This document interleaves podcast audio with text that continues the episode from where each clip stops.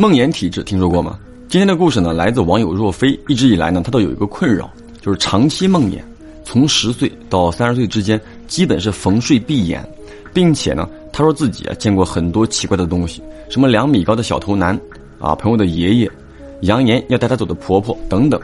在二零一六年夏天，这个单位呢，当时要去外地考察，就组织了八个人出差，二男六女。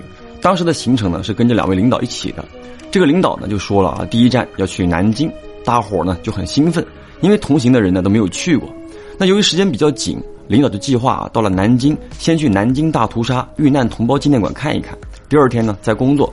好，到了这个南京之后，大巴车呢就来接他们一行人了，说是几点呢那边就闭馆了，于是呢就决定直接去参观纪念馆，先不回酒店放东西了。那天呢特别的热啊，晴空万里，但是从进门的时候呢，这个若飞的心情啊。就忽然变得 非常的低落难受，他当时呢就和一位自己玩的比较好的女孩小贺一起跟在这个讲解员的后面走，那走着走着啊就觉得喘不上气来。场馆里呢是有空调的，也不闷，但若飞呢就是觉得非常的难受啊。那期间就走到一个展示柜的时候，里面有八路军和日军的服装，墙上呢还有很多照片。就在若飞啊仔细的看展示柜里的衣物时，头一阵晕眩，眼前一黑，就感觉要站不住了。旁边的小贺呢，看他状态不太好，就问他是不是低血糖犯了，就陪他呢在里面的休息区坐了一会儿。若飞呢缓了一会儿之后呢，就想着说来都来了，不能白来，得逛完呀。于是呢拉着小贺就继续往前走。那么接下来呢，他们就到了一处还原当时场景的小房子。当时呢这个解说呢正在讲解啊，解说的是慰安妇啊，说是一位怀孕的女孩在这个柴房一样的地方被残忍杀害。这个狗贼日军呢，还把这个孩子啊给掏了出来。若非当时呢就盯着那个小房子看嘛，那突然就从他的指尖啊到头皮开始发麻，就感觉像是那种颈椎病患者被压迫神经一样啊，呼吸困难、头晕目眩啊，而且呢干呕，差点没站住。当时呢就扶着那个围栏蹲了下去。小贺见状呢就赶紧把他扶了起来。若飞呢就觉得自己啊不行了，得出去啊。小贺呢对这个若飞也比较了解嘛，就可能想到什么了，就扶着他往出口的方向走。出去之后呢是一个上坡，外面呢阳光明媚啊，两个人呢就在太阳底下席地而坐。不到五分钟的时间，刚才所有的不适感全都消失了。这个小贺呢当时就问若飞说：“姐们儿，你是不是在里面感觉到什么了？”但那会儿呢若飞呢已经好很多了啊，就没有再吓唬他啊，也没说什么啊。很快。其他的同事呢也都出来了，那么愉快的晚餐结束之后呢，就一行人回到酒店了。当时呢，若飞和小贺呢是一间房，啊，已经是八点多了啊。小贺呢就先去洗澡，若飞呢在床上就躺着玩手机。等小贺洗完澡，若飞看了一眼时间啊，是九点十分。小贺一出来之后呢，就跟这个男朋友啊煲电话粥。若飞呢一边玩手机一边听小贺讲话。那过了有两分钟左右啊，那种熟悉的感觉又来了，就是突然间全身动不了。但是耳边啊还可以听见小贺打电话的声音，能看见屋子里所有的物品。若飞就知道自己呢要被压床了，可是这次呢自己就并没有睡着，怎么就被压了呢？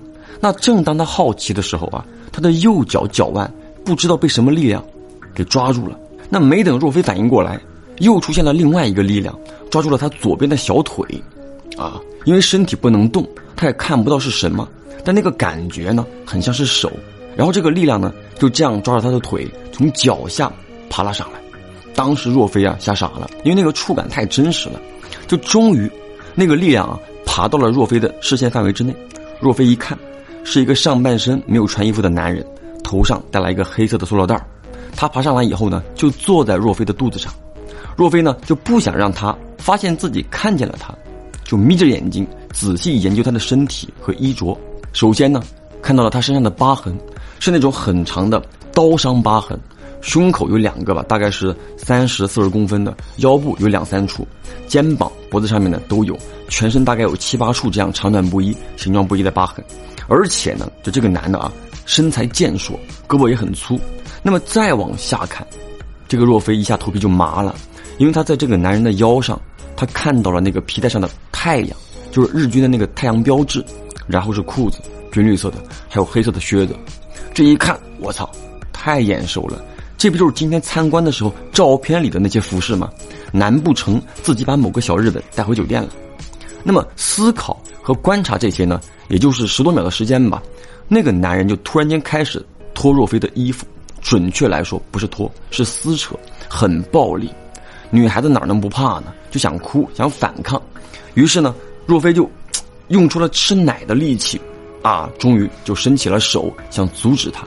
那么刚用手把自己的衣领子抓住啊，不让他撕扯，他就开始打若飞，用拳头啊，那感觉就天旋地转的，很真实的那种脑袋被拳头砸的感觉。若飞呢就用手挡，然后呢，那个男人就突然狠狠的掐住了若飞的脖子，啊，力气很大的那种，就感觉整个人马上就要窒息了。若飞呢就心想了，说这次自己不会完蛋了吧？但是就很好奇，为什么这个男人的头上会戴一个黑色塑料袋呢？于是，他用最后一口气啊，想把那个男人头上的黑色塑料袋给扯掉。那么当时呢，就已经抓住塑料袋了，并且还摸到了那个男人的头，结果被他一个狠狠的大逼兜扇了过来，直接给若飞扇醒了。原来他妈的是个梦啊！真是得好好的谢谢这个大逼兜，不然醒不过来，可能真的就拜拜了。那么醒来之后的若飞呢，就喘着粗气，眼睛瞪得大大的啊，就看着这个天花板，脸上呢火辣辣的，身上也很痛嘛。往旁边一看，小贺也发现了，啊，就紧张的坐在自己的床上，就看着这个若飞，就问了：“你刚才怎么了，姐们儿？你别吓我呀！你刚才眼睛半睁，我以为你醒着呢，我还跟你说话来着，啊，就看你表情很痛苦，好像在挣扎，也不理我。我刚准备叫你，你眼睛直接睁开了，你你是不是又掩住了？”当时呢，若飞就不敢告诉小贺，没搭理他，就起身啊去拿水喝。那这个时候呢，就感觉脸上很痛啊！一照镜子，整个右脸啊又红又肿，就是很明显是被人扇了一耳光的那种样子啊。这个时候呢，小贺又问了：“姐妹儿，你你到底怎么了？怎么不说话呀？”这个若飞呢就讲说：“啊，就姐妹儿快睡吧啊，明天再说啊，咱今晚把灯开着睡。”当晚呢是一整宿啊，若飞都没合眼儿，脑子里呢都是那个头戴着塑料袋的日军，心里呢就莫名的一阵心酸，因为刚才的那种感觉啊太恐怖了。手无缚鸡之力的那种感觉，不就是当年那些受害的女孩们的感觉吗？撕扯衣服，用拳头砸脑袋，掐脖子，扇巴掌，自己啊仅仅是经历了前面的这些暴力，啊，后面那些他们所经历的那些痛苦啊，更是无法想象的，所以当时就心里很难受，很难受。那么再想想咱们现在的生活，真的是得好好的感谢那些抛头颅洒热血的抗日英雄们。呃，到了第二天啊，早上的时候呢，若飞就把昨晚的事情啊告诉了小贺。离开酒店的时候呢，还专门对着屋子啊说了一声：“你别再跟着我了，啊，回你该去的地方。”其实呢，也不知道他是被自己带去酒店的，还是他本来就在这间屋子里一直待着。后来呢，一八年的时候啊，机缘巧合，若飞呢就请了一个东西，啊，以前呢是逢睡闭眼，啊，现在就好多了，至少呢眼住之后可以把自己给挣扎着醒过来。